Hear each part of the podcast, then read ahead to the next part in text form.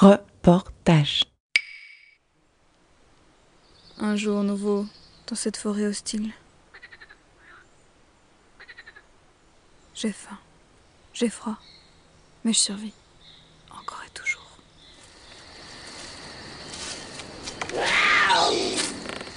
Euh. C'est quoi ça?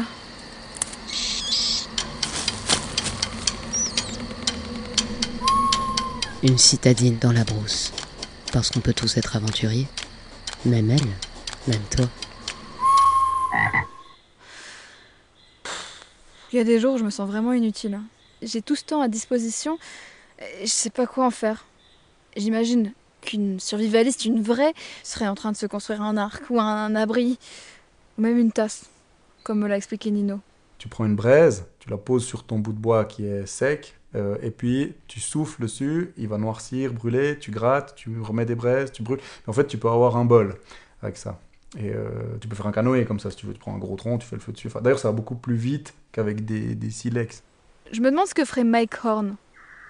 Mais bon, il a pas voulu me coacher, malgré mes nombreuses demandes. Du coup, je suis livrée à moi-même. Heureusement, Bertrand Vidal, lui au moins, a été d'accord de partager sa science. Et c'est pas n'importe qui. Il a écrit un super livre intitulé Survivalisme, et il est professeur à l'université de Montpellier, et très sympa de surcroît. Alors, le survivalisme, Kezako.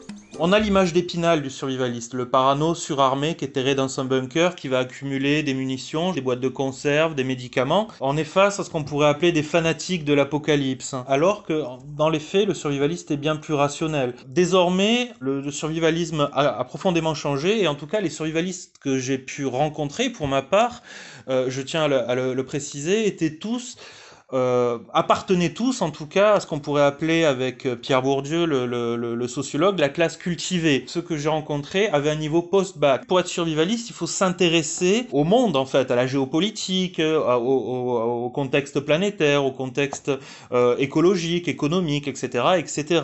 Et pour ce faire, il faut euh, sans cesse être en recherche d'informations. Le survivalisme a, a- a profondément évolué au fil de l'histoire, notamment au fil des, des- au gré des, des peurs collectives. Euh, À l'origine, quand le, terme est apparu, c'était sous la, la plume de Kurt Saxon, c'est un pseudo, le saxon brutal, le saxon tout court. Euh, son véritable nom, c'était Donald Eugene Cisco, qui a proposé en fait le terme survivalisme dans les années 60-70. C'était lors d'une grande peur, d'une grande angoisse collective, celle de la possibilité d'un réchauffement de la guerre froide. Euh, et notamment la possibilité d'une attaque sur le sol nord-américain de ce qu'il appelait les rouges en fait, euh, les, les- l'URSS, les communistes. Donc essentiellement, il, fallait quitter la ville parce qu'il y avait de fortes probabilités que s'il y avait une attaque, euh, elle touche plus, plus précisément les centres urbains, fuir la ville et se réfugier à la campagne, précisément euh, dans des bunkers euh, surprotégés avec énormément de d'armes, de munitions de boîtes de conserve, mais aussi de médicaments et autres. Aujourd'hui, le survivalisme a changé, on pense euh, la chose différemment. On n'est plus euh, animé par le spectre d'une attaque des rouges, euh, etc. Notre grande angoisse, c'est à partir des années 2000-2010, la crise économique et euh, la crise environnementale, écologique liée au dérèglement climatique.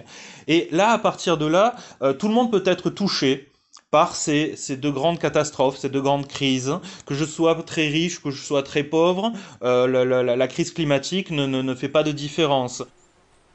Ok, donc apparemment, je coche déjà certaines cases. C'est-à-dire que, étant journaliste à la base, je suis effectivement intéressée par le monde et aussi inquiétée par la menace environnementale. Et pour l'éducation aussi, je coche le bac plus 5, comme disait Bertrand Vidal, autrement dit le niveau master. Pourtant, moi je me suis jamais vue comme quelqu'un qui commencerait à entasser des boîtes de conserve dans sa cave ou qui apprendrait à manier le couteau. Enfin, sauf pour couper des oignons, quoi. C'est une nature idéalisée, et c'est un retour à la nature idéalisée aussi. Euh, je pense que c'est pour ça aussi que ce retour à la nature plaît aux urbains, euh, urbains qui ont été bercés au conte de, Blanche-Neige les Sept Nains, dans laquelle il y a une forêt enchantée. On voit une, nature, euh, une nature sauvage, mais qui, n'est pas négative, qui n'est pas maléfique. C'est la, celle de la forêt enchantée, où j'ai qu'à piocher à l'intérieur, trouver le bon champignon, la bonne plante pour me guérir, etc., etc. Euh, c'est une vision très euh, idéalisée, mais très idyllique aussi de la nature. En fait, je me dis que je suis peut-être victime d'un phénomène de mode, avec ce survivalisme moderne.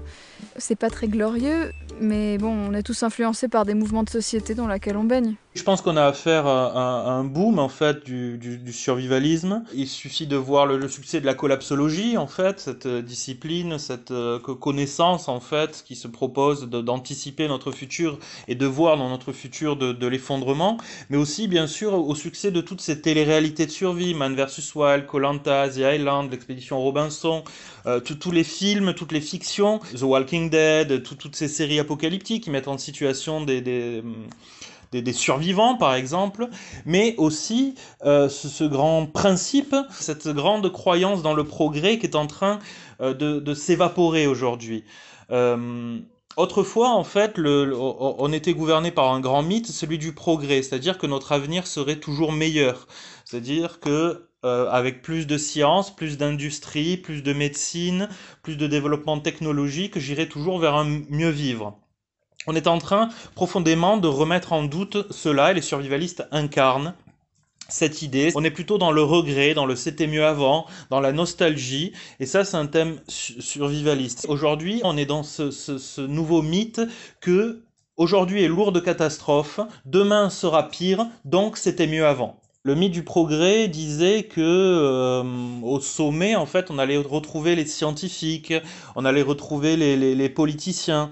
Et euh, dans, ce, dans cette nouvelle, euh, ce nouveau vivre qu'on pourrait appeler la, la, postmodernité, qui a été théorisé à partir des années 70-80, euh, on était dans le retour du local, le retour du traditionnel, le retour à la nature en fait.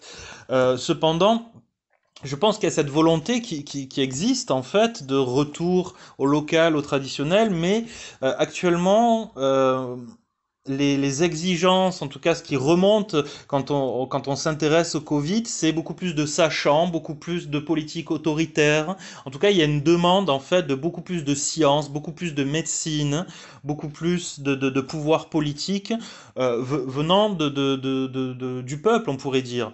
Euh, donc je, je, me pose les questions. Mais après, euh, comment le, le, Covid pourrait faire évoluer la, la, mentalité euh, survivaliste? J'ai du mal à vous répondre.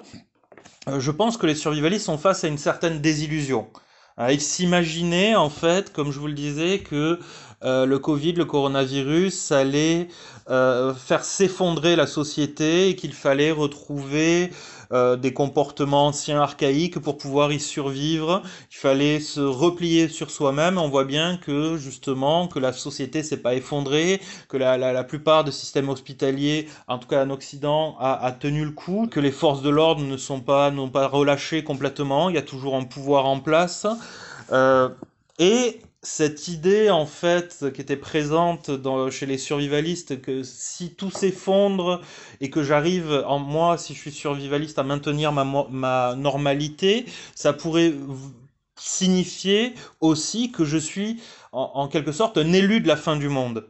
Et euh, je pense que cet grand imaginaire qui est en train de s'écrouler chez les survivalistes ou en tout cas euh, on, est en train de se rendre compte que le système tel qu'il est aujourd'hui arrive à tenir, à supporter les crises. Mais ça, c'était déjà euh, anticipé.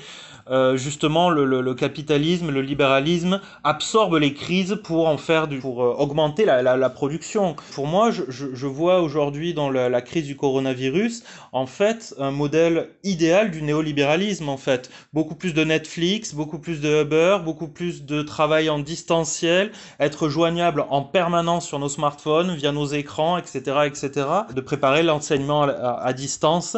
Désormais, ça va devenir une norme. Et pourtant, depuis quelques jours, je suis loin de ce battage médiatique, loin de tout ce qui pourrait me rappeler la crise, le climat, les névroses. Et j'avoue que, mis à part la solitude et l'ennui un peu, eh ben, j'ai beaucoup moins d'angoisse. Je vis davantage ici, maintenant, et quand je stresse, c'est pour des trucs euh, concrets.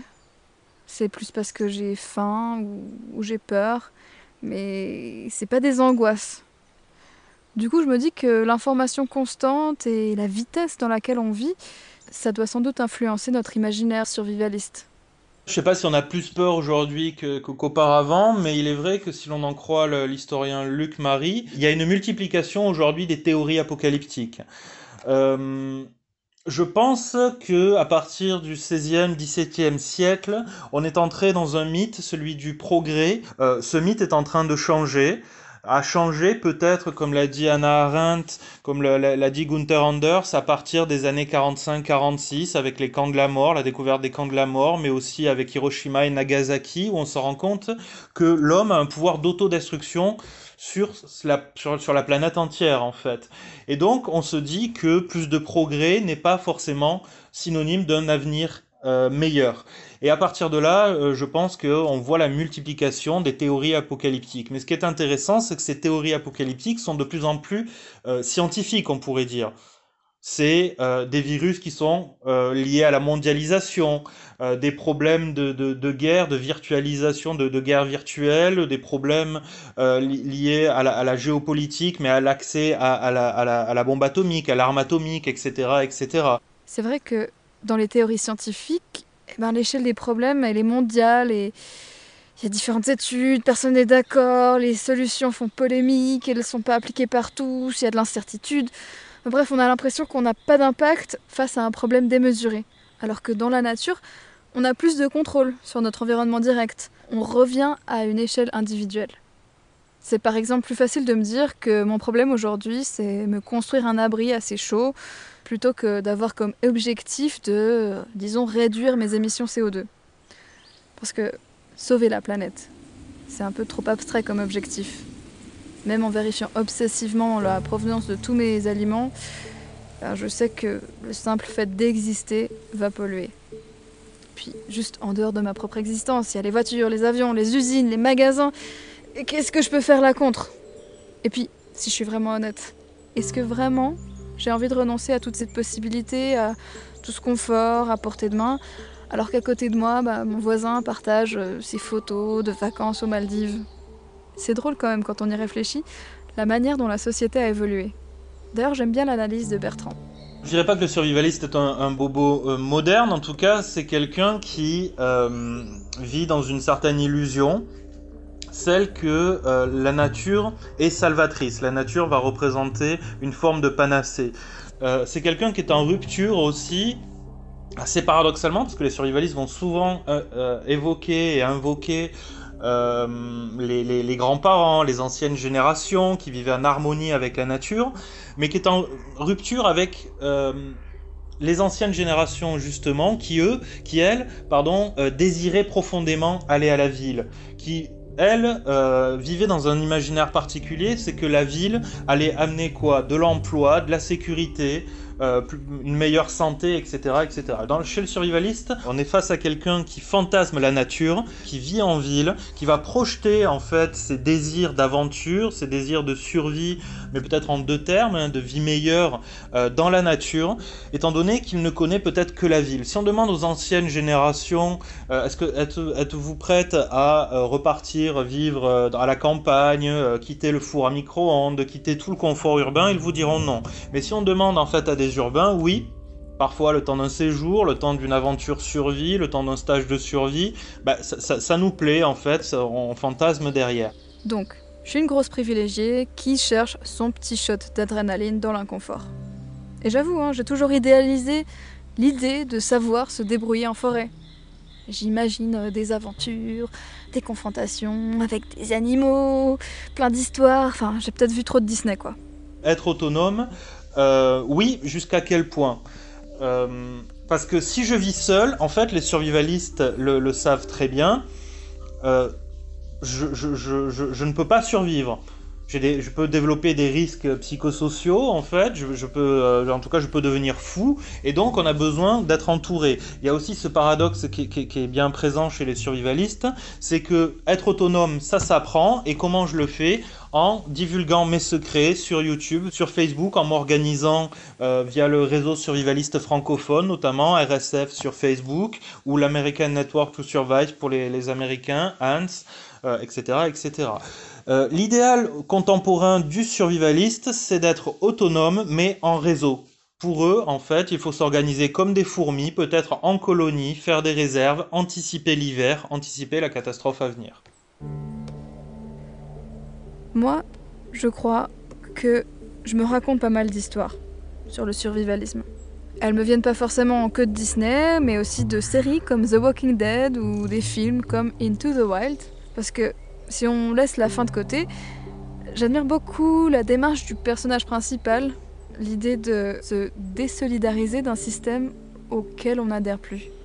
Un peu comme en parle Cyril. Si on repense à nos sociétés et à leurs caractéristiques modernes, on peut imaginer que ces démarches autres, en fin de compte, on peut les penser comme des objections à cette société-là. Objection, ça veut dire euh, non, je fais autre chose. Et en objectant, euh, euh, en disant non, c'est le premier acte pour exister que fait l'enfant. Pour se désaliéner du bain dans lequel il est, il peut se différencier au début que, en disant non.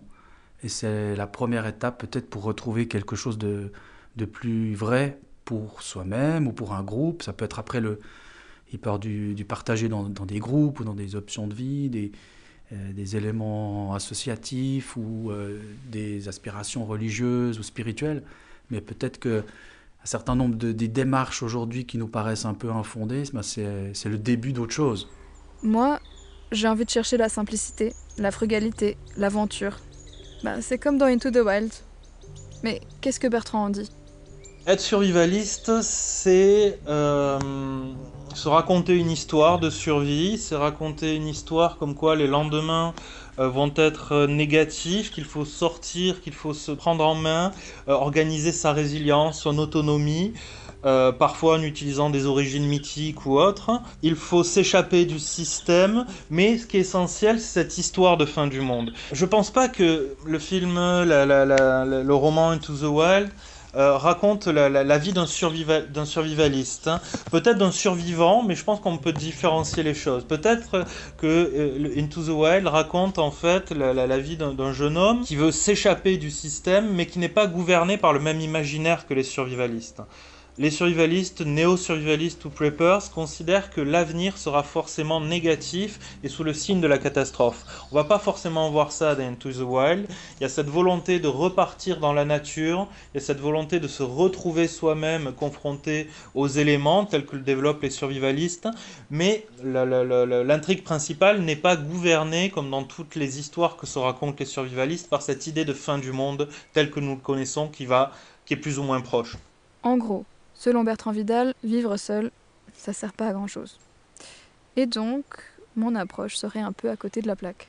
Je pense que la, survie sur le long terme est quelque chose d'assez illusoire, euh, en tout cas un impossible. Je, ne sais pas, en tout cas ça s'est jamais réalisé, donc c'est difficile. Je pense que l'homme est, est, en tout cas l'être humain est fait pour vivre en société, est fait pour être attaché à une certaine routine, euh, je pense que le plus gros problème, en fait, va, concerner la, la, socialité. On est en train peut-être de l'expérimenter en période de confinement, euh, où c'est la plus grosse difficulté, c'est les plus gros obstacles à notre survie, c'est de voir pas grand monde, euh, ou quand je vois quelqu'un, d'être suspicieux en fait avec lui aujourd'hui, là en période de, confinement, quand je sors faire mes courses, quand je sors faire mon, mon, mon, exercice, en fait, euh, je ne vais pas avoir confiance dans le regard de l'autre. Euh, et, et, ça, c'est le, le, le, plus gros problème en fait de, de, notre survie.